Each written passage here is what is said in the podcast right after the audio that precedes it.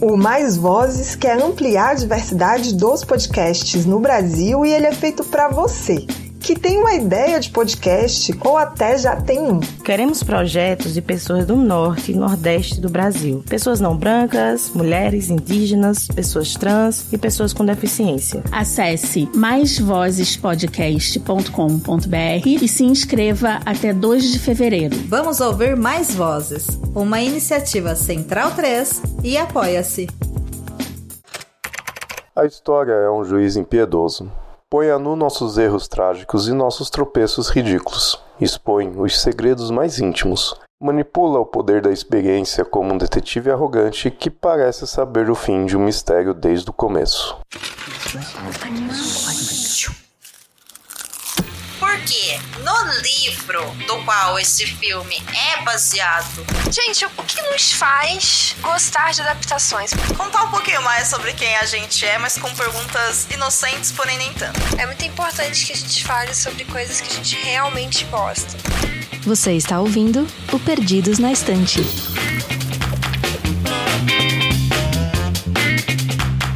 Olá para você que está nos ouvindo, eu sou Domênica. E eu sou Amanda. E eu sou o Baço. Olha, temos visita, tirei da geladeira porque porque tá calor. É isso.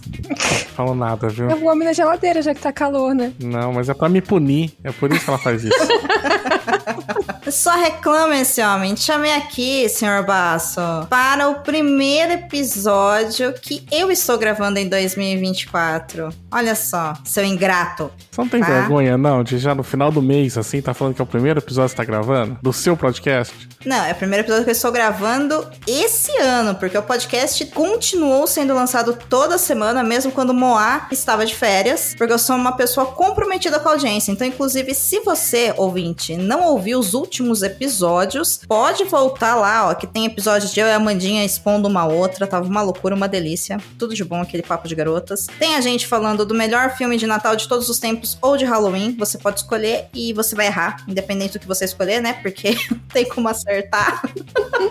a Mandinha já falou sobre os quatro primeiros episódios de Percy Jackson, essa série que tá dando o que falar da Disney Plus. Não vou comentar o que ela comentou, volta uma casinha pra ouvir. E agora a gente vai falar de O Assassino da Lua das Flores, conhecido por mim como o assassino do Cebolinha, né? Porque eu não acredito, gente, que chama Lua das Flores de verdade, assim. Foi muito difícil para mim. É um trava-língua em português, é difícil. Então, né? É isso. Vamos falar sobre esse filme e, graças a Amanda, sobre esse livro também, que sim, está ganhando um monte de prêmios, tá aí na corrida já do Oscar 2024. Então, Amandinha, acho que esse marca o primeiro episódio nosso de corrida do Oscar aí, certo? É, acho que sim, Do, mas na verdade eu acho que ele tá ganhando menos prêmios do que ele esperava. É que tem coisa melhor, mas assim, vamos guardar esse suspense das nossas opiniões, né? Mas é um filme que vai para Oscar, tenho certeza que concorrer vai. Se vai ganhar, não sei, mas concorrer vai. Com certeza vai. vai ser indicado. Ele é um, uma das figurinhas já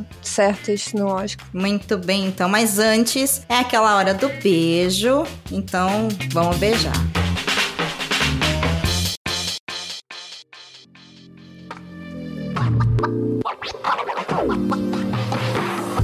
Senhor Basso, quem que você vai beijar hoje? Vou mandar um beijo lá pro nosso querido amigo Rafael Arinelli do Cinemação, né? Pra ver se aí eu consigo cavar uma, uma participação lá, né? Sempre tô tentando aí, então vou, vou mandar um beijo com várias segundas intenções. Olha aí, assim que a gente gosta, um beijo pro Rafa. Mandinha, quem que você beija hoje? O meu beijo hoje vai para vocês dois que toparam ver esse filme para gravar comigo, entendeu?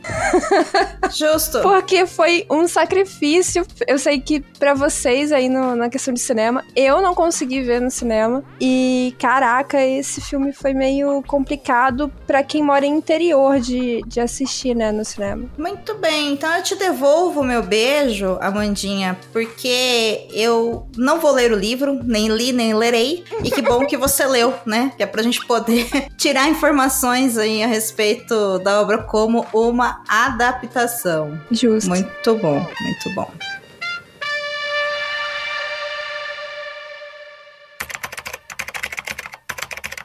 Assassinos da Lua das Flores é um filme de 2023 produzido, escrito e dirigido por Martin Scorsese e sua equipe, estrelado por Leonardo DiCaprio, Robert De Niro, Lily Gladstone, Jesse Plemons, Brendan Fraser, entre outros. O longa de 3 horas e 23 minutos é uma adaptação do livro homônimo de não ficção escrito por David Graham, contando a história do povo indígena Osage, que recebeu do governo federal uma área delimitada no estado de Oklahoma, a qual era rica em petróleo. A narrativa busca contar sobre uma série de homicídios homicídios contra os Osage na década de 1920 e é inspirada em acontecimentos reais.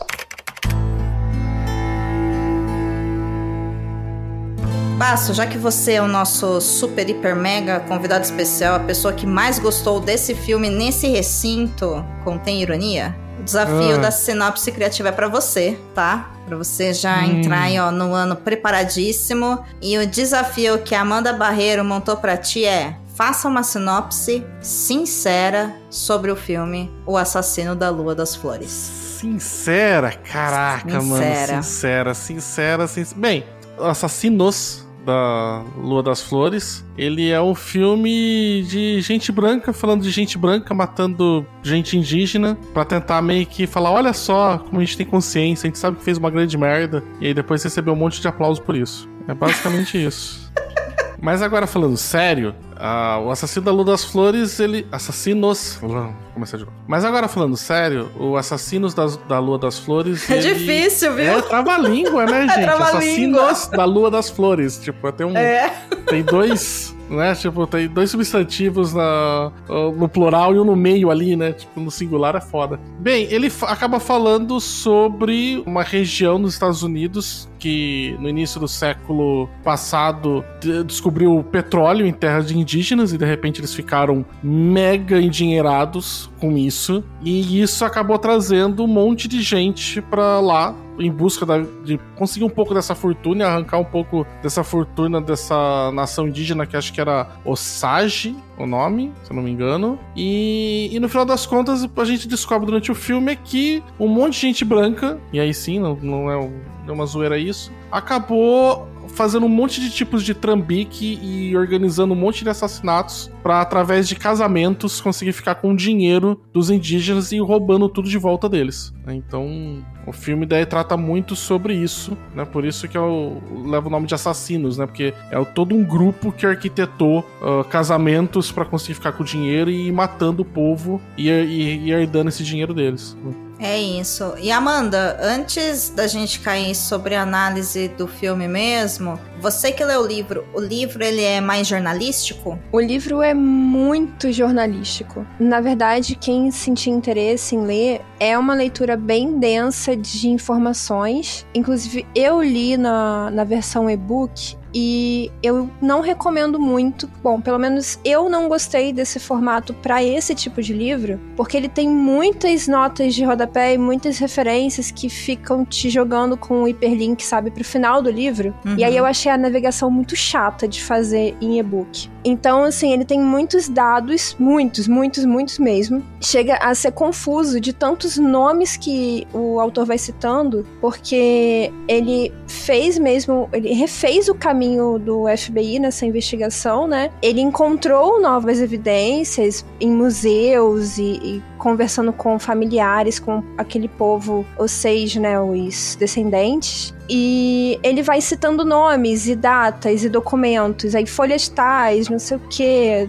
é, registros lá da polícia. Então, tem muita, muita, muita informação no, no livro. Não é uma narrativa como o filme fez, né? É, o filme ele é muito. Putz, é, é, é, aí que começa a polêmica, né? Porque ele tenta colocar a gente num, numa linha cronológica acompanhando o personagem do Leonardo DiCaprio, né? Que é o Ernest. Ernest Burkhardt. Isso, quando ele chega aí, né, nesse lugar e ele acaba se encantando ali pela Molly. Isso. E aí, a partir, né, das relações do Ernest junto com esse com muitas aspas tio, porque eu não sei se realmente ele era um tio dele é ou não. É tio, é tio sim. É, é tio sangue. mesmo. Tá, Isso. tá. Eu, eu, fiquei na dúvida, só vendo o filme, se era um apadrinhamento social, sabe? Ou se era realmente um parente. Não, é um parente. Tá, é que assim, é o Tá. Que é o William, que é interpretado pelo Robert De Niro. Que assim, né? Está em todos os filmes do Scorsese. Se não tiver ele, então o filme não existe, não é mesmo? E a gente vai acompanhando tudo conforme o Ernest vai, enfim, vivendo. Só que na teoria o protagonista é a Molly. E Sim. fica. Então tá, assim. Isso é uma grande diferença pro livro, inclusive, porque o livro Tá. é todo na perspectiva da Molly e da família da Molly. Olha aí. É, o Ernest, assim, é totalmente secundário. Ele só aparece no livro, nos registros, em que ele tá fazendo realmente alguma coisa. Mas no filme o protagonista não é a Molly, gente. O protagonista Não, não é. o Ernest. É o É, Ernest. A gente começa sim. a narrativa com ele, a gente acompanha tudo pela visão dele e a gente termina a narrativa com ele. Exatamente. Então, assim, é, é claramente ele é o, o protagonista. A Molly é alguém muito importante na história, talvez seja em quase a mesma importância dele, mas, assim, claramente o filme é sobre o olhar dele, é sobre ele. né? Sim, por isso que eu falei que, em teoria, Moni, porque assistindo o filme, ficou muito claro pra mim que o Ernest é o protagonista, mas que a história que deveria estar sendo contada é da Molly, que ela é mais importante do que ele na história. Mas o filme não faz isso, né? Enfim, aí. Inclusive, eu fiz um comentário que assim, eu tinha me programado pra assistir no cinema, né? E eu só consegui assistir quando entrou na Apple TV. E eu Uhum. tive que assistir meio que rápido pra gente dar conta desse episódio aqui, que entrou na, na Apple TV só na sexta-feira, a gente tá gravando numa terça, né? E eu não consegui assistir com o Bruno, porque a minha intenção era assistir com ele, porque ele gosta desse tipo de filme. E aí ele me perguntou assim: e aí, você acha que eu vou gostar quando eu assistir? Eu falei, olha, a minha impressão desse filme foi o seguinte: é um filme pra enaltecer o talento do Leonardo DiCaprio. É uma boa análise. uma boa análise. É, é tipo assim, estamos contando a história, pausa, vai, Leonardo, destrói, cara. Aí super close, ele chorando, ele gritando e não sei o quê. Aí, beleza, show, hein? Arrasou, cara, volta. Volta a contar a história. Porque são muitas cenas, assim, muitas. É muito Então- focado nele mesmo, né? Então não tem como ele não ser o protagonista do filme. É, inclusive, o que, que vocês acharam das atuações em linhas gerais, assim? O Leonardo DiCaprio é um baita de um ator, né? E eu acho que ele arrasou é- muito. Eu, eu- eu não acho que tem ninguém atuando mal ali. Não, Não, consigo- não tem Nenhuma atuação ruim. Acho que são todas excelentes. Eu acho até que. Eu tava vendo um comentário, acho que era da Carissa Vieira no Twitter esses dias, ela falando que a gente é tão acostumado a ver o Leonardo DiCaprio e o Robert De Niro bem, que a gente tá vendo a atuação deles e a gente acha que não é nada demais, mas é porque a gente tá acostumado com aquilo, né? Então É alto gente acha assim, nível. É, não parece que os caras, os caras parecem, que tavam, sabe? É, é aquele cara que, sei lá, fisiculturista levantando, né, 250 quilos no, no, ali no deadlift, ele fala assim, não parece tão pesado assim, mas vai lá pegar você, né, sabe? Então, Uhum. eu acho que há muito isso, acho que inclusive isso é uma coisa que em premiação não tá levando tanto, porque o pessoal olha e, e as pessoas querem surpresa na premiação, né, que olhava assim, Sim. "Ah, meu Deus, mas Sim. olha a atuação dessa pessoa, porque você não tava esperando, né? Aí você olha o Leonardo DiCaprio, sabe, de uma atuação 9.5 de 10, sabe? Aí você olha e fala assim, é, Terça-feira. tudo bem. Eu acho que o Leonardo DiCaprio e o Robert De Niro, né? Mas eles já chegaram num nível do tipo, ah, fez mais que a obrigação dele, né?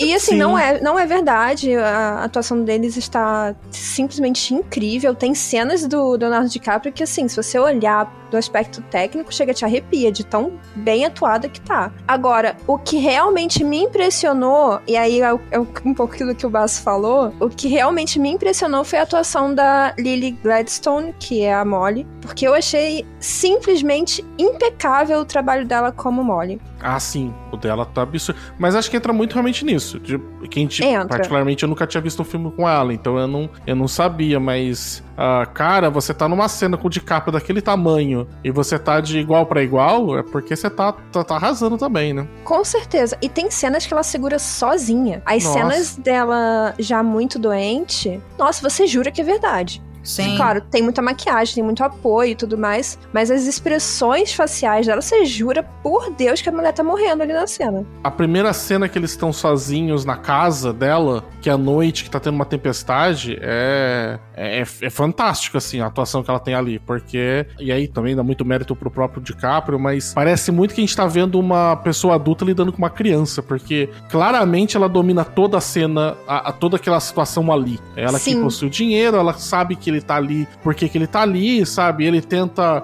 mostrar pra ela que mesmo ela sabendo que ele tá ali por, por dinheiro, ainda assim valeria a pena, e é ela que domina toda a conversa, é, ela tem toda a segurança ali da cena, então eu acho que é muito. Essa cena mesmo, pra mim, é uma das melhores cenas pra mim dela, assim, sabe? Que ele vai falar alguma coisa, ele dá fala, tipo, não, silêncio, escuta, escuta a tempestade, sabe? Escuta a coisa lá fora. Fantástico. Então, você falou a palavra-chave pra mim. Eu acho que ela trabalha muito no silêncio. Uhum. E isso é tão importante quanto fala. Ela preenche as cenas de silêncio de uma forma muito dominante. Eu achei incrível. É, e um fato curioso a respeito da, da Lily é que ela tem uma carreira consideravelmente jovem, porque ela se formou em teatro em 2008 e a primeira vez que ela foi trabalhar com audiovisual foi em 2012. Então, assim, é pouco tempo de trabalho para você chegar no nível que ela chega nesse filme, sabe? Eu acho ela espetacular.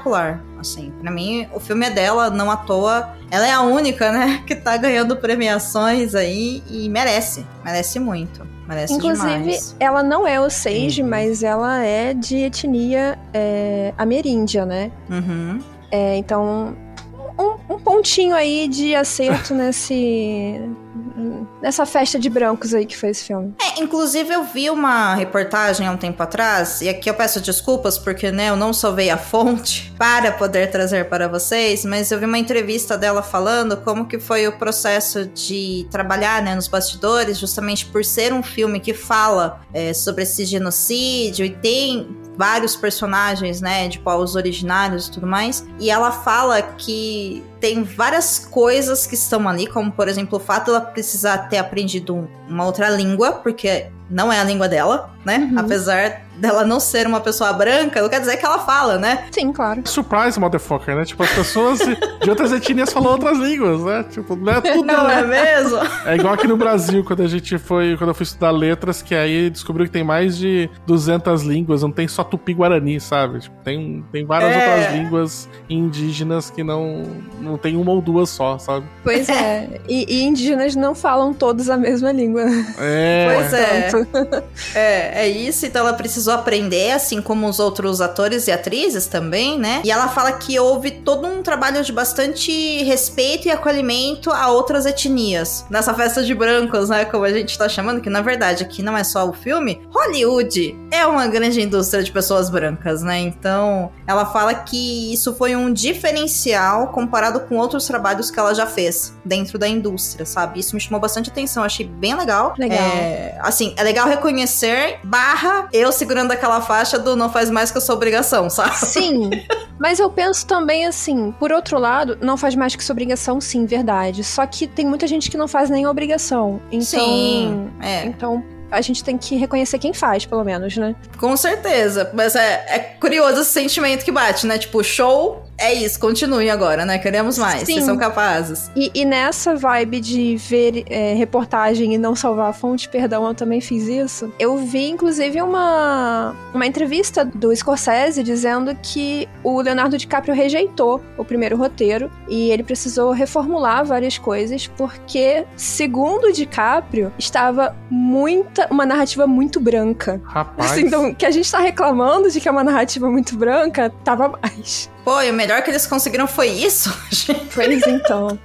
Tá. Mas assim, eu tenho medo do roteiro original, então. Não é? Isso pra mim já era um grande problema, porque assim, eu fui querendo muito gostar do filme porque eu já vi quem que tava por detrás de tudo. E assim, por mais. eu- eu- muita gente da, internet quase toda gostou, adorou e. E, e, assim, veio. Você, quando você não gosta de um filme assim, fica, vem muita, muita carga contrária ali com, com você, né? Então. E eu só quero dizer tudo isso porque assim, eu fui querendo gostar, tá, gente? Quando a gente vai pra um filme, tipo, três horas e meia, sentado na bunda numa cadeira do cinema, pagou pra entrar tudo mais, eu não vou lá chegando e falar assim, ai, vai ser uma merda, tá ligado? Eu vou querendo falar assim, eu quero ter aproveitado esse dinheiro, esse tempo gasto, né? Eu vou com a disposição de gostar. Mas não me bateu, cara. Não me bateu, acho que justamente por conta disso, de ser um filme com uma história que é sobre o genocídio de um povo indígena e feito por pessoas brancas, ele tá sendo contado por pessoas brancas. E não só por isso, não só assim, mas também como protagonista e como viesa sendo pessoas brancas, né? Então, eu acho que o maior problema não é nem quem tá contando, porque, bom,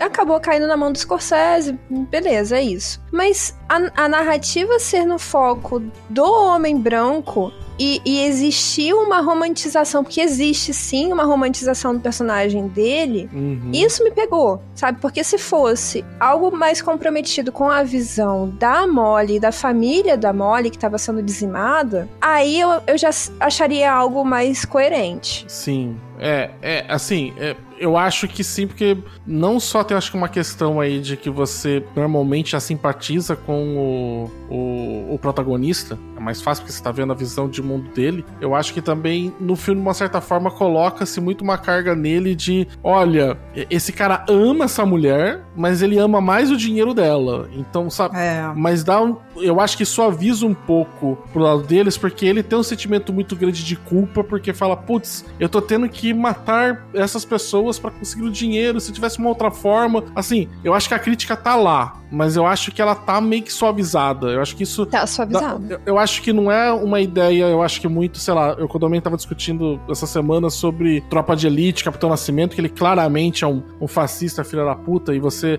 e as pessoas acabaram abraçando ele quando não era, quando o filme claramente critica ele, né? não é um mau entendimento. Eu acho que o filme dos o Assassinos das Luas das Flores, ele tá querendo colocar essa dualidade até pra dar uma profundidade. Olha, o, Ernest não é um cara mal, mal igual o pica-pau, sabe? Ele tem nuances, ele ama também aquelas pessoas, mas ele também tem uma, uma pressão do outro lado, ele também, tipo, quer dinheiro, ele também acha que foi convencido que aquilo ali, eh, eles deveriam ter direito àquilo ali também, sabe? Existem várias coisas pra deixar o, o a personagem, tipo, não bimed deixar ela tridimensional, né? Não deixar lá o personagem plana, só ela é má e ponto. Maniqueísta, sim. Só que isso acaba gerando uma certa coisa assim, meio, meio estranha, né? Quando você assiste, pelo menos, e, e o foco tá sendo isso, e tá sendo essa, essa questão toda desse dilema moral desse protagonista, que pra mim o dilema moral dele é muito menor do que o genocídio de uma raça. Nossa, com certeza. Você sabe? Então fica, não sei, eu, eu também não gostei, tipo, disso. Ah, eu acho que vale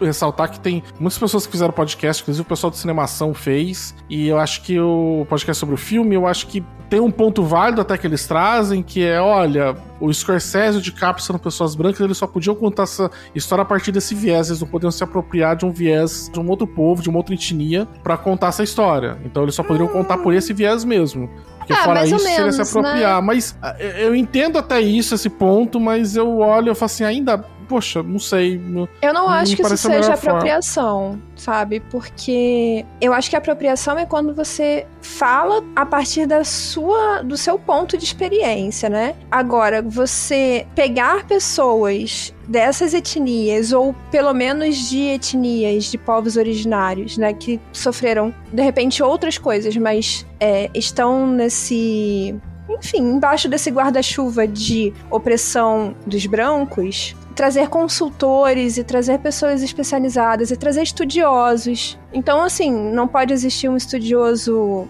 branco ou negro de uma é, de uma etnia de povos originários. Acho que isso não é apropriação. Eu acho, Acho que não. Eu te informo com toda certeza que isso não é apropriação. Pois é, você tratar de uma forma respeitosa e, e consciente, não, não tem problema você contar a narrativa de outro, outras pessoas, contanto, né, que tenha essa, esse resguardo ali de ter uma supervisão, de ter uma, uma ajuda, uma consultoria. Então, poderiam sim ter feito de uma forma diferente. É, eu acho que, que esse embate que a gente tá tendo aqui, que essa questão, né, do o, olhar narrativo que está sendo dado, né? Quem tá sendo o protagonista, a história de quem que está sendo contada. E aí a gente cai num, num lugar meio complicado, e aqui nós somos três pessoas brancas, Sim. que é o quê? É aquele é, dilema, com muitas aspas, mas que nos favorece diante dos diversos racismos e xenofobias que nós temos e desenvolvemos, né? Enfim, porque somos ensinados a isso e tudo mais, e que a gente tem que desconstruir, que é, se eu sou uma pessoa branca, então eu não posso nunca ocupar um lugar para falar de uma vivência de uma pessoa não branca. Então, existe uma diferença, né, entre eu me apropriar daquela vida, daquela cultura, daquela experiência e falar como se ela fosse minha, Uhum. ou achar achar que eu sei mais do que aquelas pessoas para eu falar a partir do meu espaço como uma pessoa branca a respeito de como pessoas brancas se comportam com relação a essas etnias diversas. Entendeu? Eu acho que é aí que o filme erra, entendeu? Porque, para mim, gente, desculpa, ele passa a mão na cabeça do Ernest assim, mas de maneira. Com força. Ah, é.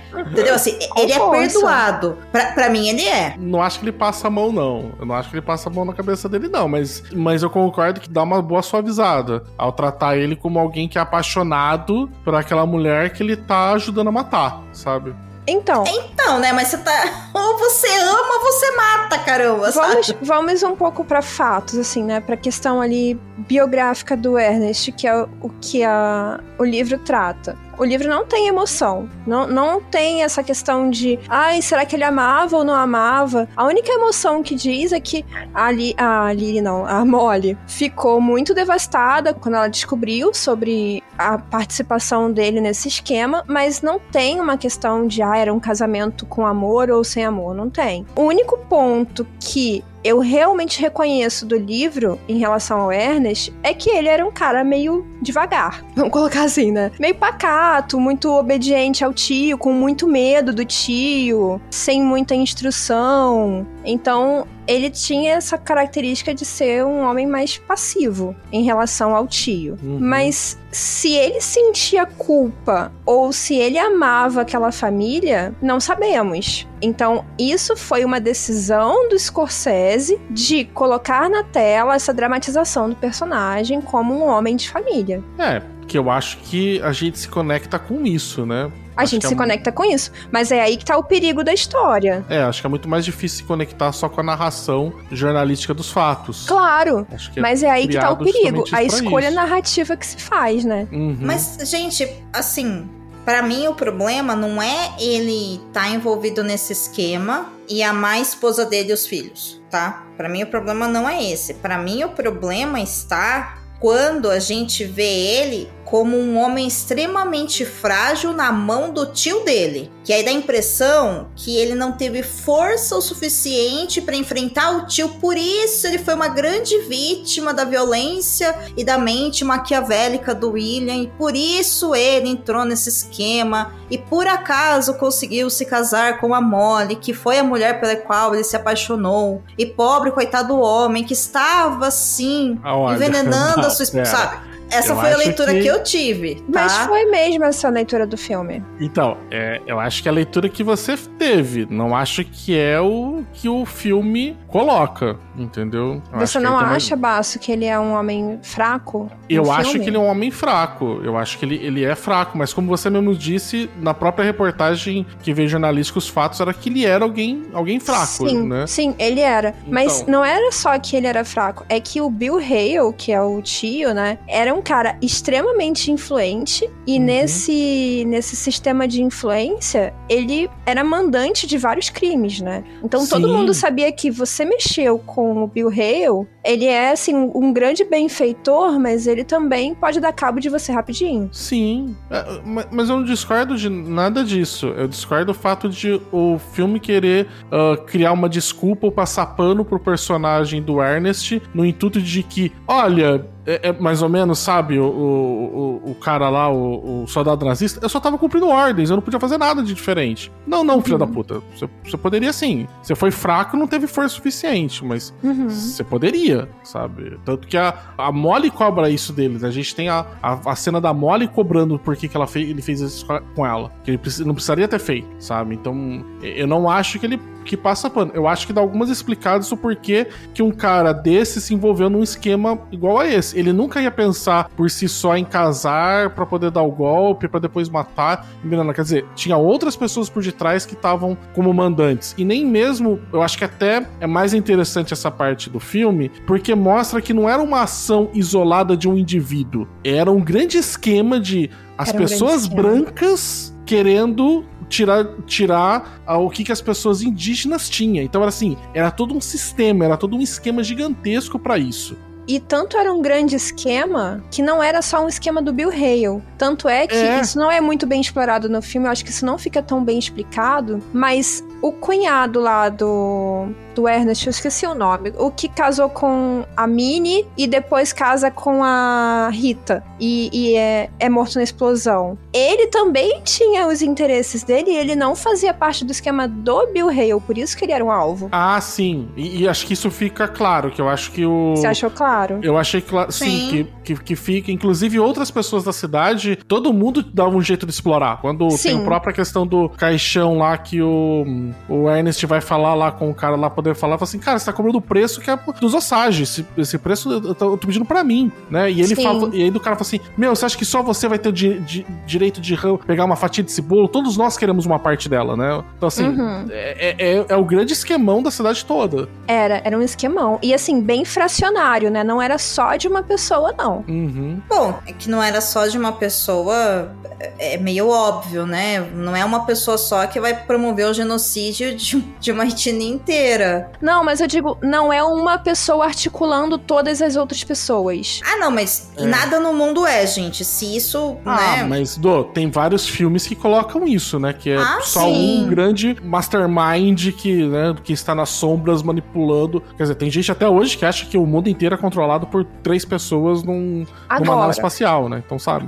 né? Assim, né? Pera lá, a gente tá falando porque eu sei que é óbvio, mas não é, não é- nem todos os filmes fazem isso, né? Tem Verdade, colocam verdade. que é um, que é, sei lá, o, o, o coisa, né? O, o 007 mesmo tá há 50 anos com o, o cara lá, o número 1, né, da Organização das Sombras, maquinando todo, todos os terrorismos do mundo, sabe? Então, eu acho que é importante o filme ter colocado que era mais de uma pessoa, né? inclusive para dar uma- esse aspecto que era a- o pessoal branco, né? O su- aquela, aquela etnia branca inteira tava arrumando um jeito de roubar e matar a outra etnia, sabe? Eu acho que isso é importante.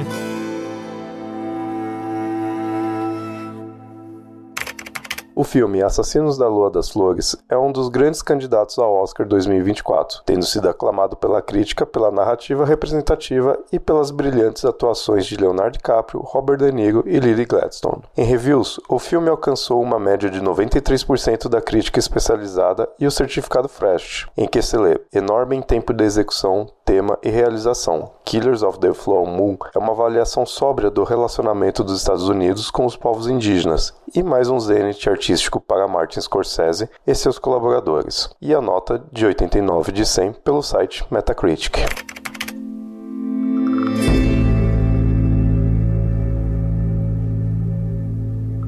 Eu quero avançar aqui na discussão e colocar minha maior crítica, que não é nenhuma dessas, gente, não é. E vocês não têm como saber qual é, porque o filme não mostra isso. A minha maior crítica é contra o FBI, porque o filme coloca como um caso de sucesso do FBI, sabe? Eles foram lá, eles resolveram, eles prenderam o Bill Hale, eles prenderam o Ernest Buckhart, eles prenderam uma galera. E aí, se eles foram soltos depois, isso é um problema do sistema prisional.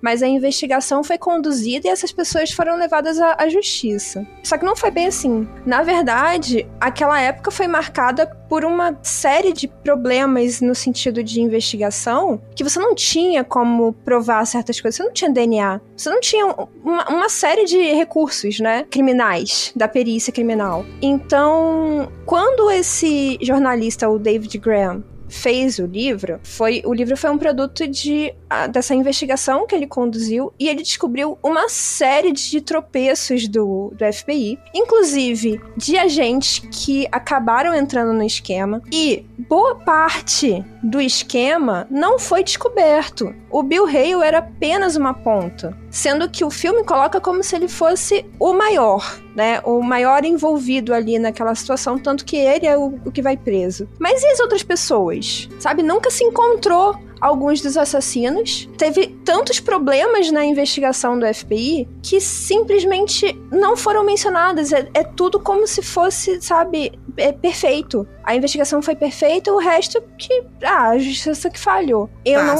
Eu fiquei muito incomodada com isso. Você acha que o filme não dá dimensão do tamanho do buraco? É isso. Sim, com certeza. Tá, perfeito. E a Amanda tá chateada porque eles retrataram o FBI de uma maneira idealizada e glamurosa, como na verdade ele não é de verdade. Como sempre. Você não assiste nenhuma série americana, né? Não, não, não, Porque não. senão você, Olha só, só. você vai, só vai passar raiva, mulher.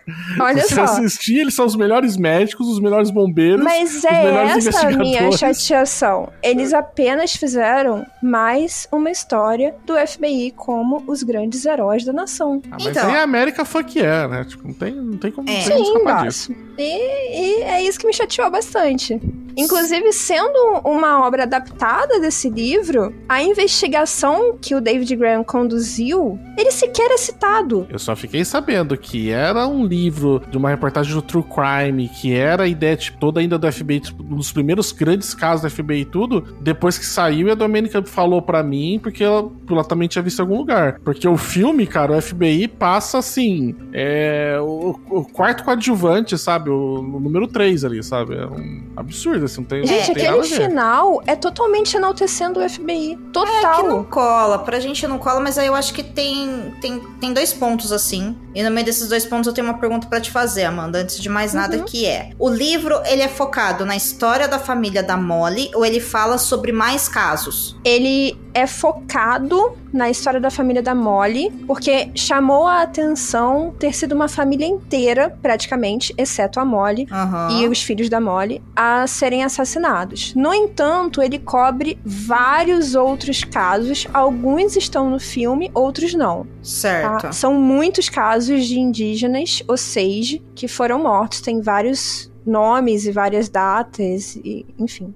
Bom, isso o filme retrata, mas são segundos, né, de cena que vai mostrando vários deles sendo mortos, aparecendo mortos e tudo mais. Sim. E eu te perguntei isso porque eu acho que esse filme ele tem dois pontos. O primeiro é que assim, você começa com aquela cena bem marcante na mente, né, que é ali o, o chefe do grupo é, enterrando lá o cachimbo e falando, né, sobre o futuro e você já entende que ali estava prevendo que gente branca não é legal, né, estamos em perigo, nossa cultura está em perigo. E aí todo o desenrolar da história, né, da família da Molly, do Ernest tudo isso que a gente já falou aqui. E lá no final aparece o FBI. Então a impressão que eu tenho é que assim, o filme ele vai por pedaços, sabe? O FBI nem precisava estar lá. Mas colocaram no final que é pra dar realmente uma conclusão do que aconteceu com os assassinos da Lua das Flores. Foi essa a minha impressão, sabe? É quase como se ele fosse um- uma parte 3 ou parte 4 do filme, assim. Sim, Sabe? concordo. Isso é uma Tanto coisa. que o, o agente do FBI só vai aparecer lá pra, sei lá,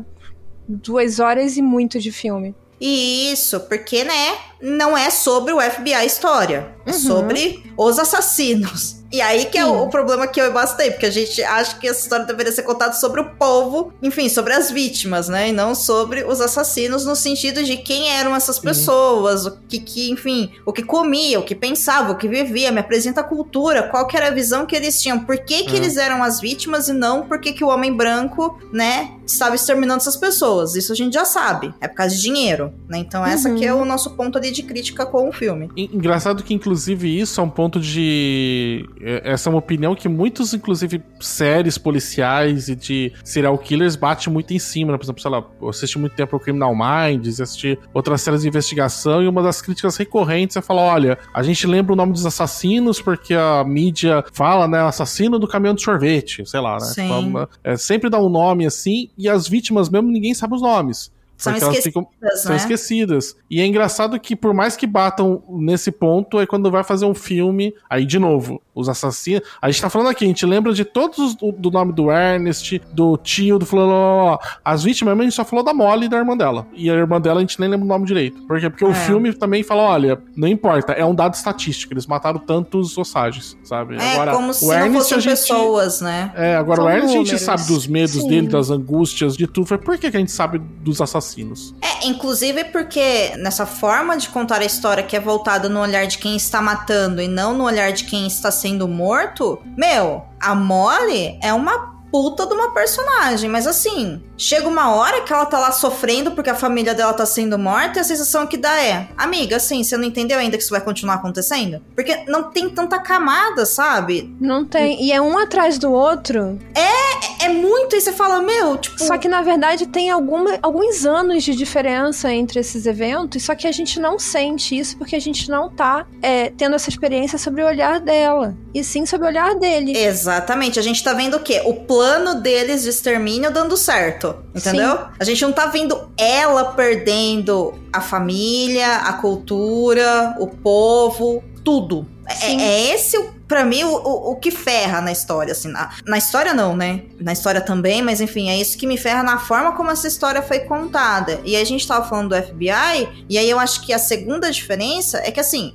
o filme ele tem que fazer um recorte sobre o que vai contar. E aí, Sim. né, se você me falou que o principal caso é esse caso da Molly e da família dela, né, o filme também ele é focado nisso, né? Então, a sensação muitas vezes que dá assistindo esse filme, e, e aí de novo, é porque está sendo contado pelo olhar do Ernest, é que a família da Molly foi morta. E não que aquele povo foi exterminado, entendeu? É quase como se fosse uma coisa menor, sendo que assim, não é menor, né? Se fosse realmente só a família dela já seria muito, já seria muito errado, mas não dá pra gente ter a dimensão do Não dá, é tamanho verdade. do negócio, sabe? É Quando a gente verdade. fala de genocídio, gente, a gente tá falando de um povo, a gente não tá falando de uma família apenas. E eu acho que o filme ele não dá essa clareza pra gente. Não dá mesmo. Agora, pra quem tiver interesse em ler esse livro, são páginas e mais páginas de nomes de, de é, oseiges que foram assassinados. Então, a, a sensação é muito diferente. O livro é muito pesado nesse sentido. E, assim, por que, que o foco é na Molly? É porque ela foi uma sobrevivente, né? Uhum. Então, o David Graham, eu posso estar enganada, eu espero não estar, mas ele conversa, eu acho que é com a neta dela. Eu tenho quase certeza que é a neta. Ele vai até esse lugar lá no Oklahoma, ele conversa com a neta da Molly e ele colhe relatos da filha da Molly através da neta, né? Então, o que a neta soube através da, da mãe, que era a filha da Molly. Não sei se eu fiquei- me fiz entender. E aí, é, ele vai registrando essa experiência pessoal dessa família para conseguir entender o impacto na comunidade, ou seja, ele conversa com outros Osage também, ele conversa com o museu local, que é dirigido por descendentes Osage. Então, tem uma, uma questão de experiência empírica, de conversar com as pessoas, de, de colher esses relatos, e também dos registros, né?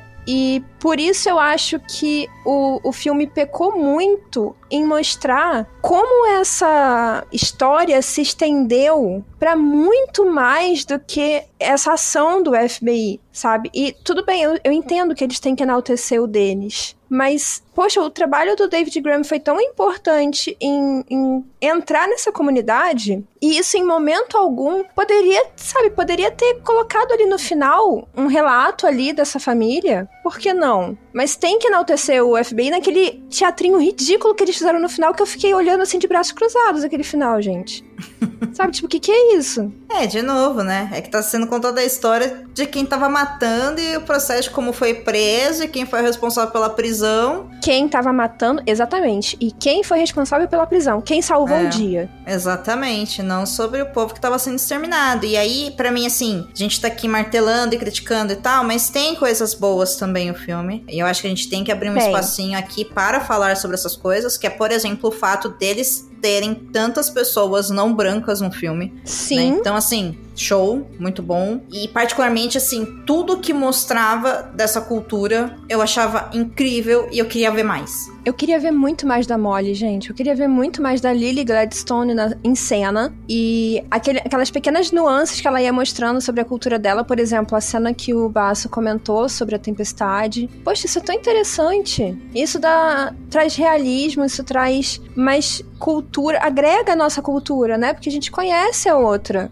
Então eu senti falta disso. E, e quando tinha, eu achei incrível. E você, Basso, tem algum elogio para o filme? Não, cara, nossa, eu acho que eu fiz vários elogios aí pro filme. Eu não acho ele tão ruim assim. Eu gostaria de ter gostado dele, eu acabei não gostando. Mas eu não acho ele Ele necessariamente. não é ruim, né? É, ele não é ruim. Eu, eu, eu realmente só não, não gostei. Eu achei que.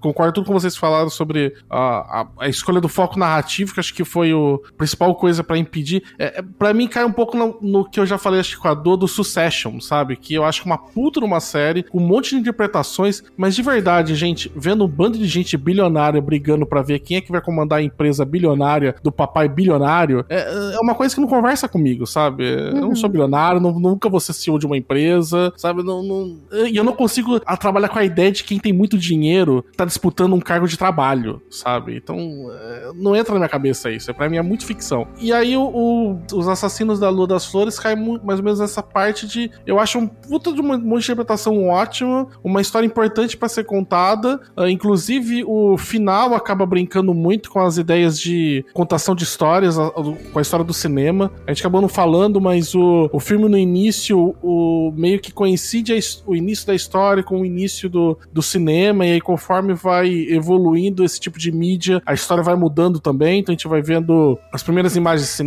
depois a gente vai vendo as primeiras transmissões de TV, porque o filme é do início do século XX, e a gente vai acompanhando essa parte até que no final tá mostrando uma grande radionovela sendo contada, e essa história de continuando sendo entretenimento, que é uma certa forma de uma crítica dos Scorsese de falar, olha, o sofrimento desse povo se transformou em entretenimento, ao mesmo tempo que eu acho um pouco de hipocrisia, porque você também tá fazendo isso com o seu filme, né? Então, né? É.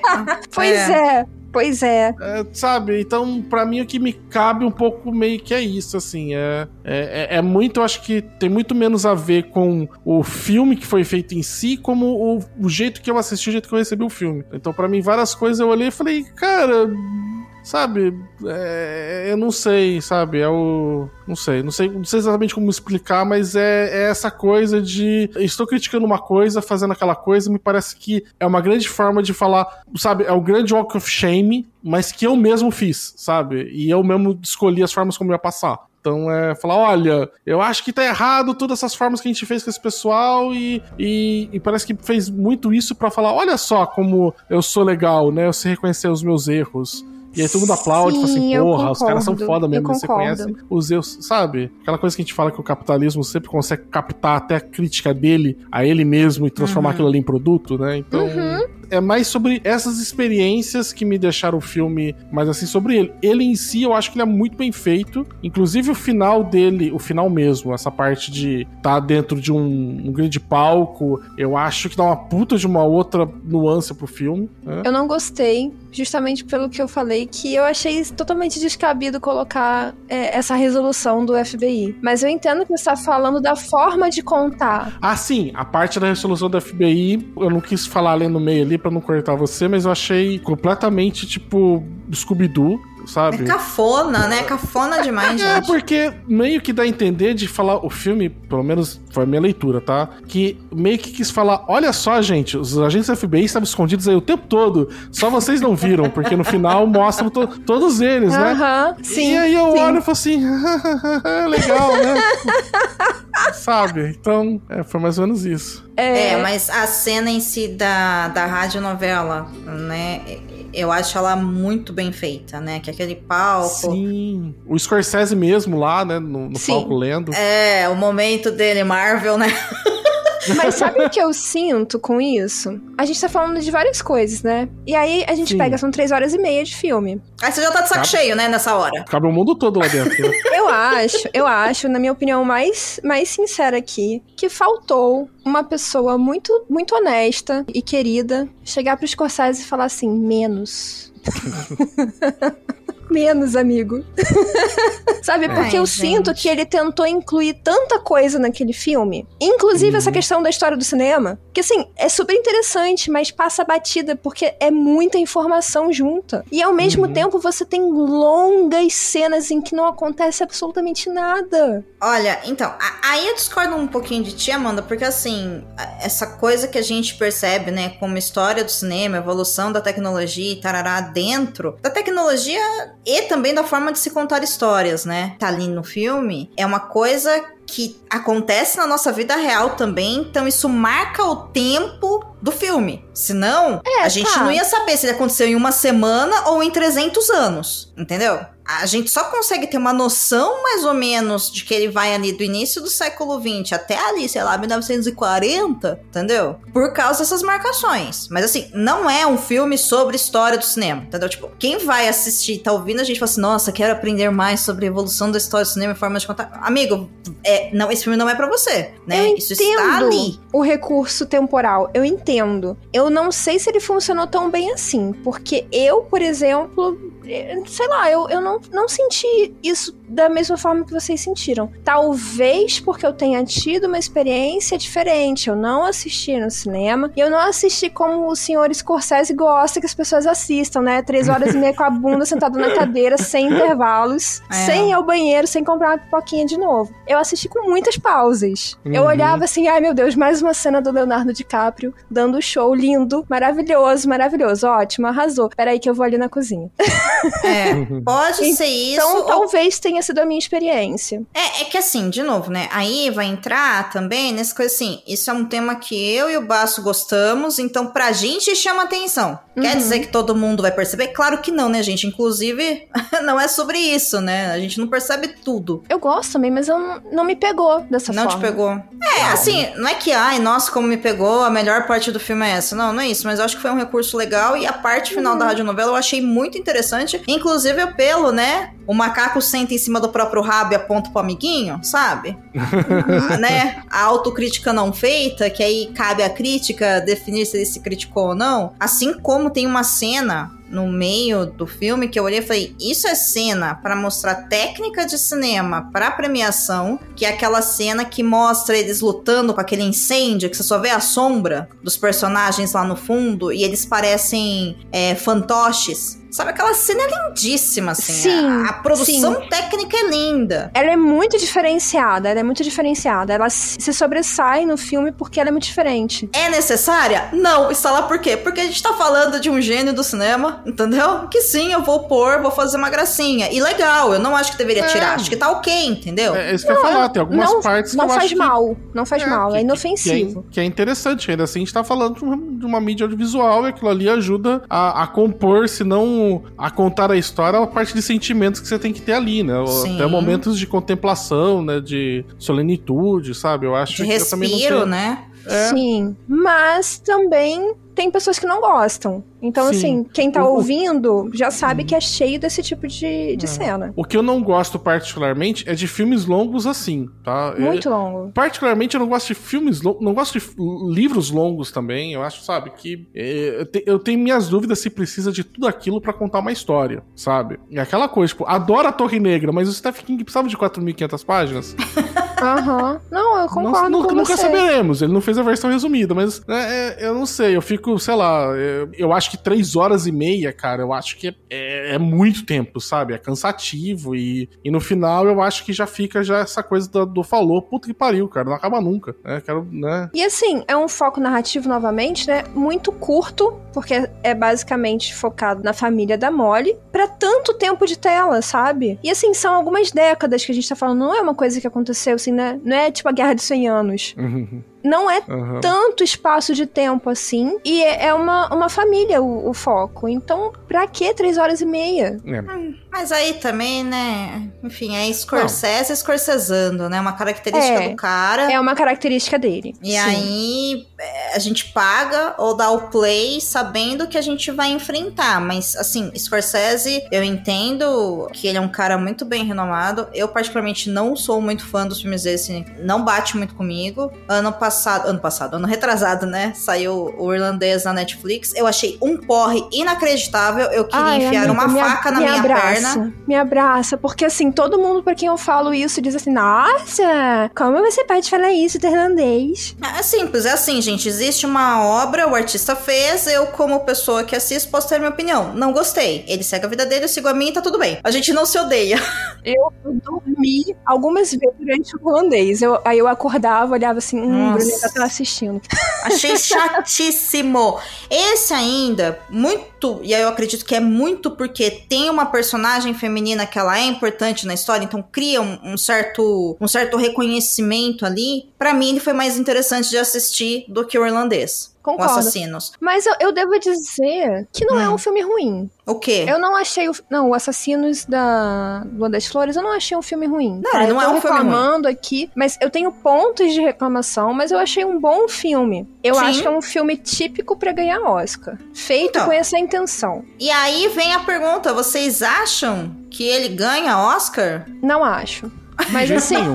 Se eu tiver que apostar dinheiro, eu aposto que não. Mas assim, eu ainda não quero colocar minhas cartas na mesa, não, Dô, porque eu não consegui assistir a todos os filmes, alguns que estão como possíveis indicados ainda nem estrearam no Brasil. Uhum. Então eu acho meio precoce falar isso. Quem vai ganhar provavelmente vai ser o Oppenheimer. Eu já ao contrário da Amanda. Eu vou colocar assim. Nem vi o filme, mas eu sei que vai ganhar o Oppenheimer. É, eu acho que Oppenheimer deve levar muita coisa. Ele já tá ganhando muita coisa nas premiações. Ele tá, assim, disparado na frente de Assassinos da Lua das Flores. Eu sinto que o, o Assassinos forçou a barra pra ganhar o Oscar. Foi essa a minha sensação durante o filme. Eu vou fazer uma comparação, assim, muito esdrúxula, tá? O Conto da Aya. Primeira temporada do Conto da Aya. Você viu, né, Domênica? Sim. aquele exagero de, de cenas de hiper close na Elizabeth Moss sofrendo todos os, os sofrimentos do mundo. É, pornô tortura, né? E aquilo ali rendeu toda a temporada de premiações para Handmaid's Tale. Basicamente, eu vi isso acontecer na- no Assassinos da Lua das Flores. Grandes momentos de tela para enaltecer o cinema do Scorsese e as atuações. A narrativa não tanto. E isso é um filme mais típico de Oscar, né?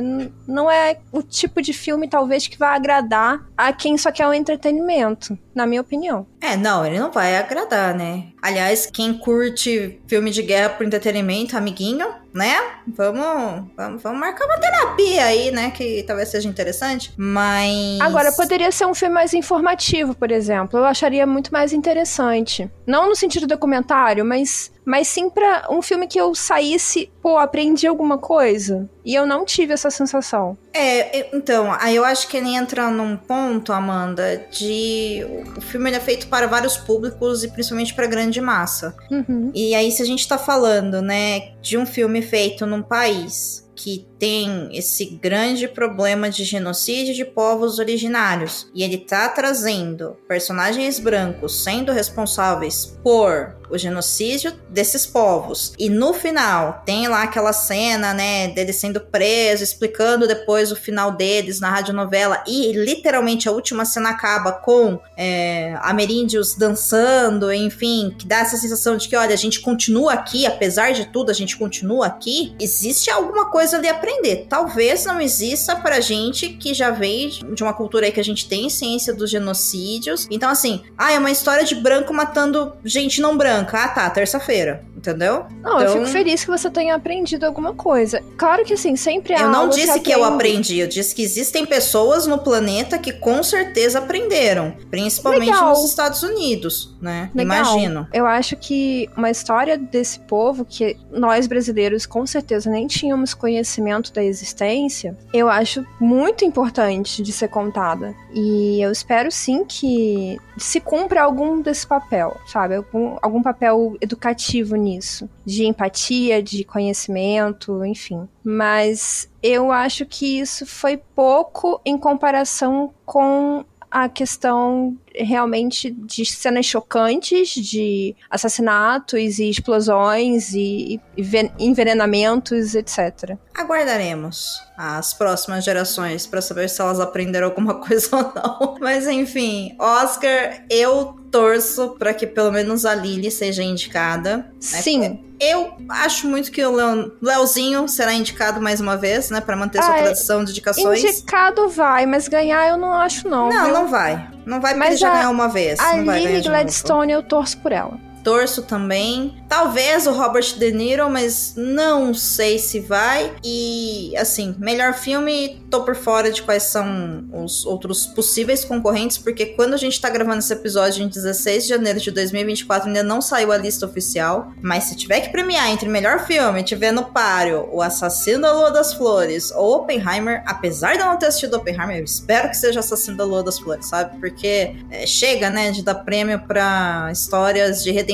de pessoas que, sabe, fizeram tanto mal. É, não dá pra mim mais, sabe, isso. Eu não sei qual vai Então- ser, mas os dois com certeza vão estar entre os indicados. E vão estar entre os indicados de melhor roteiro adaptado, que é a nossa vibe aqui, né? Vamos deixar isso Sim. registrado, porque ambos são filmes feitos a partir de material literário não fictício, Sim. né? De não sim. ficção literária, que é a biografia do Oppenheimer, e esse aqui é a investigação ali do, dos Osage. Exatamente. E a gente volta eventualmente para falar de Oppenheimer. Muito provavelmente, ouvinte, sem ter lido o livro, porque o livro do Oppenheimer tem, tipo, sei lá, quase 800 páginas. O audiobook eu fui pesquisar tem 27 horas em inglês. Então, assim, não vai rolar, né? Não vai rolar. É um pouquinho grande. É, não, não temos tempo útil para isso e, e, e a real é que a gente também, eu particularmente não tenho interesse de ler a biografia do Prometeu americano, tá? Então, verei o filme pra gente poder gravar, mas esse é o melhor que eu posso fazer. e é isso. É o que temos pra hoje. É o que temos para hoje, teremos esse ano. E no mais, eu acho que a gente pode encerrar por aqui. Baço, obrigada por ter vindo em mais um episódio do Perdidos. Estou De muito nada. feliz com você aqui. Nossa, que prático. Muito bem. Amiga, eu quero fazer só uma correção. São 1.241 páginas. O quê? O Oppenheimer. Meu Jesus amado. Você tá maluca, né? Fala pra mim que você tá maluca. Não tô, eu tô pesquisando agora. Ah, não. 200 páginas deve dar mais ou menos metade dos romances do Machado de Assis. De todos que ele publicou na, dos todos os romances que ele publicou na vida dele. Dá mais ou menos 200 páginas. Ó, eu acho que tem versões e versões. Tem aqui uma edição de 2023 é, da Em letra Intrínseca. 6 e espaçamento meio. Talvez, tá? Não tem os dados de formatação do livro, mas que tá escrito aqui, ó, que a Intrínseca lançou e ele tem 640 páginas. Mesmo assim, gente, Talvez é seja o, a versão. Não sei se tem diferença de uma versão física, capa dura, tem essas coisas, né? Olha, Alguma... Potato Potato, pode ter 600 páginas ou 1200. Eu não vou ler. Então é isso. Quem Nem lê, eu. se quiser Nem eu. opinar, por favor, opine. Não lerei, tá? Não tem interesse no Prometheus. Ah, e o Prometeu americano. Ah, vai cagar. Mas tenho interesse no filme, porque. Eu não tenho, não. Mas Dizem pelo que é Perdidos, um verei. excelente filme, né? É. Então, não consegui ver no cinema também, gente. Porque é isso, né? O drama da cidade no interior. Amanda tava de parabéns em 2023. E- Eu não tive interesse, tá? Eu tinha aqui o filme aqui, tava acessível, tava no valor até casual, porque tava no cinema de bairro. Mas eu olhei e falei, ah, não. Pra mim, para mim tem a mesma vibe, acho que um pouco parecida com isso, que é vamos, vamos nos criticar por ter criado a bomba atômica, né? E com isso mostrar que a gente sabe reconhecer nossos erros. E, nossa, como a gente merece parabéns por isso, tá ligado? Sabe? Ah, Não, cara. Provavelmente, mas como eu gosto de ver esses filmes que rendem o que falar e que possivelmente estão na, na temporada de premiações, eu gosto de saber do que as pessoas estão falando. É, porque assim, eu, eu- duvido muito que o final do filme vai ser o pessoal falando, nós fizemos merda ao criar a bomba atômica, sabe? Vai no mínimo vai falar, olha, era um mal necessário, a gente precisava explodir duas cidades, sabe? Ah. Dizimar ela pelos próximos 30 anos, tá ligado? Porque isso era importante naquele momento, e se a gente pudesse voltar no tempo, a gente faria tudo igual, sabe? É, então. Eu acho que o problema, eu não assisti também ao Oppenheimer, mas eu acho que ele vai mais ou menos nessa linha e ele é muito. Tem esse aspecto em comum com o assassino da Lua das Flores que a gente tá criticando aqui. Que tudo bem, Oppenheimer é o nome do cara, então a história é sobre o cara, beleza. Só que assim, vamos ao nome do livro: O Triunfo e a Tragédia do Prometeu Americano. Porque aí fala que ele foi esse Nossa. cientista que criou a bomba. É, então. Ele criou essa bomba, beleza. E aí virou uma figura super icônica e importante do século XX, né? Que ele era essa figura desse homem moderno, né? Esse Prometeu do século XX. E quando ele viu que foi utilizado lá em Hiroshima, ele se opôs à criação de novas bombas nucleares. Então, é a história de Afinal alguém que contas, fez. né? Eu já criei a minha, né? Ninguém mais cria a sua, tá? Tipo, parou, viu? Eu É uma forma aqui. de ver, ou assim, que eu acho que a linha que vai ser, e eu acredito que seja possível mesmo que ele tenha se arrependido, né, diante da atrocidade que aconteceu, dele pôr a mão na consciência e falar: olha, isso aqui não é legal, e aí tem essa, essa decadência dele, né, enquanto essa figura, né, que era o avanço pra queda. E eu acho que a crítica vai estar ali, mas não vai estar no uso da bomba em si Cara, pelos Estados Unidos. Sim, pra mim, muitos- é esse o problema, entendeu? Dô, me desculpa, cara, mas se o cara é um físico e tem a inteligência suficiente pra criar a bomba, mas ele não tem inteligência suficiente pra olhar e falar assim: hum, será que isso vai dar uma merda inacreditável? Será que alguém vai usar? Porra, é? meu irmão, É. eu criei um bagulho que serve só pra uma única e exclusiva função: matar um monte de gente de uma vez só. E alguém vai lá e sabe, tipo, o pessoal, nossa, eu não sabia que o partido dos leopardos devoradores de rostos ia devorar o meu rosto, diz o eleitor do partido dos devoradores de rosto, sabe? Porra, meu irmão. É. Sabe, você criou um bagulho pra destruir um monte, pra matar um monte de gente uma vez só. Você acha que ia usar pra, fazer o quê, tá ligado? Sabe, tipo, bingo, entendeu? Concordo sabe? com pra, pra- pra fazer anúncio de sexo, sabe, tipo, revelação de sexo de bebê, tá ligado? Tipo, porra, É uma bomba, bomba atômica cor de rosa ou azul. Cara, o negócio É. escalou rápido, né? Nossa, O ficou cara- pistola. É porque assim, eu- não aguento, porque esse é muito discurso que eu vejo o pessoal falando, sabe? O ca- O cara fez aquilo, mas eu não imaginava. Falei, cara, só tem um intuito, não é assim. Não é, por exemplo, sei lá, eu crio um laser pra fazer uma escavação pra gente poder ah, chegar até o subsolo pra conseguir minerais e alguém colocou isso num carro e usou pra atacar as pessoas e explodir, sabe? Não existia outro uso. Não existe Sim. outro uso pra uma arma É. que não seja matar pessoas. É. Então é impossível você achar que ela tá. que, ela- que o, o uso pela qual foi feito foi deturpado, você não imaginava que o uso para aquele. Só tem um uso possível. É, não é que aqui vou fazer também um, um meia-culpa, assumindo o meu eu, que eu falei que ele se arrependeu depois que foi feito, né? É, o que a história conta é que ele, ele chegou e falou. Americanos, não usem. Só que assim, a minha tá falando assim, Oppenheimer, não faça, né? Porque você tá trabalhando pro governo, faz o negócio, depois você vira pro governo e fala, não usa, meu irmão. É lógico que o governo É. vai usar, sabe? Você entregou o doce na mão da criança e fala pra ela, É. não come, hein? É, sabe, entregou Aqui esse a... pedaço de bolo de chocolate, mas não come, hein? É, entregou a bebida na mão de um alcoólatra e falou, não bebe, hein? Ó, preparei aqui pra você, mas não bebe, cara. Pô, lógico que, sabe? Então, é, me pega nesse quesito que eu acho que não vai ter realmente é, essa personificação. Eu entendo que é a figura dele, né, a história dele que tá sendo contada, mas, gente, eu tenho uma preguiça enorme desse tipo de história sendo contada ainda, sabe? Mas, né, verei. Pois a Amanda virou e falou, a gente vai fazer sim. Então, a gente vai fazer sim, porque é culpa da Amanda. Ei, Foi em assim, minha defesa, em minha defesa, eu quero assistir também por um grande motivo chamado Cillian Murphy. É isso. Porque eu gosto muito de atuações, eu gosto muito dessa coisa do cinema, né? E eu tô muito curiosa pra ver a atuação dele, que está elogiadíssima. Inclusive, se eu tivesse. Eu nem, nem vi ainda, mas se eu tivesse que apontar ele ou Leonardo DiCaprio agora, eu acho que ele estaria na frente. Até porque o elenco do Oppenheimer já está sendo premiado nesse início de temporada, né? O do Assassinos da Lua das Flores, não. É porque ninguém Então- conseguiu terminar de assistir o filme pra saber se era bom, né? São três horas e meia, a pessoa desistiu na metade. Então não pode votar, né? Não tem Mas acho que o certeza. Oppenheimer não fica muito atrás disso, não. Acho que ele tem umas três horas também. Pelo amor de Deus. tem. É, eu acho que não fica muito atrás. Claro, não é três horas e meia, mas eu acho que, me engano, ele tem três horas. Gente, então eu quero fazer aqui um, Três horas. um outro spoiler do futuro. Talvez eu assista Oppenheimer pra voltar pra conversar com a Amanda sobre isso, senão ela vai gravar sozinha com outra pessoa. tá? Então veremos. Veremos o que vai acontecer, porque eu não sabia que era tão longo, gente. Três horas. Então, então, então é isso, né? então tá bom. A culpa é da Amanda. Teremos Oppenheimer. Não sei se Beijo. estarei aqui. E, e é isso. Rede social, Sr. Basso? Antes de mais nada. Ah, arroba senhor Basso, senhor escrito por extenso, né? Basso com dois S, lá no Twitter. Lá no Twitter. Amanda Barreiro. Arroba a.mandes91 no Instagram, apenas. E eu, arroba Domenica Underline Mendes no Twitter, onde não habito muito. No Instagram, onde habito bastante. Também tô lá no Blue Sky como Domênica. E no Estúdio 31 do o podcast delas. Até semana que vem, querida pessoa que nos ouve. Inclusive, spoiler do episódio de semana que vem. Semana que vem eu volto com uma figura que vocês amam. O nosso galináceo favorito, né? O galo. É, para os íntimos, o frango.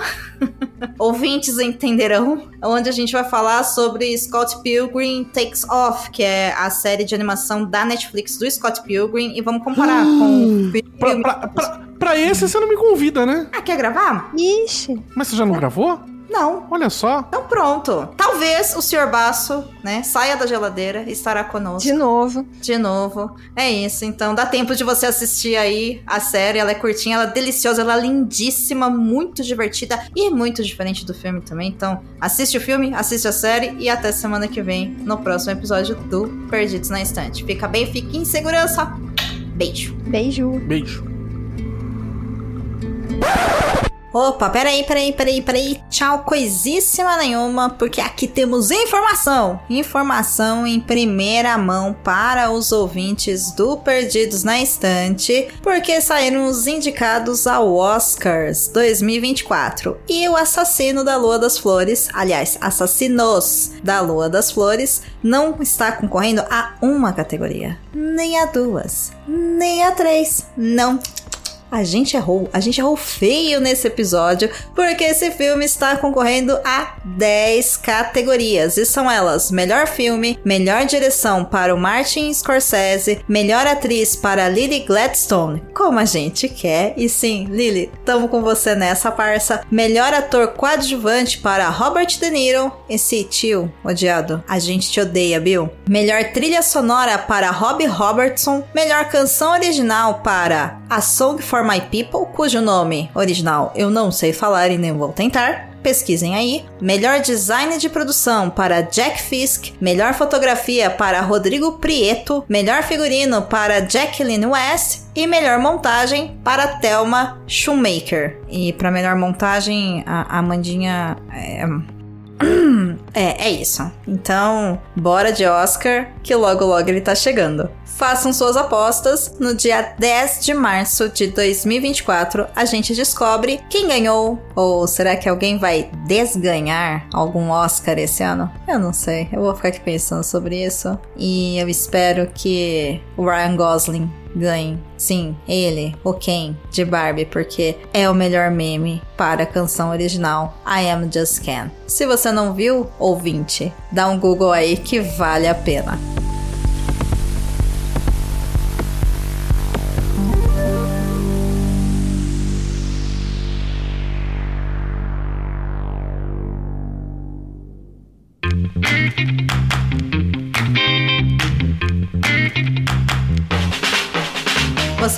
Ouvir o podcast Perdidos na Instante. A apresentação foi de Domênica Mendes, Amanda Barreiro e Senhor Basso. A pauta é de Amanda Barreiro. A produção é de Domênica Mendes. O assistente é de Leonardo Tremesqui. A edição é de Ace Barros. A narradora da vinheta é a Jo Bonner e a montagem da vinheta é da Isso Aí Design. Nesse episódio foram utilizados trechos do livro Assassinos da Lua das Flores de David Graham, traduzido por DMG e Renata Guerra e publicado pela editora Cia das Letras em 2018.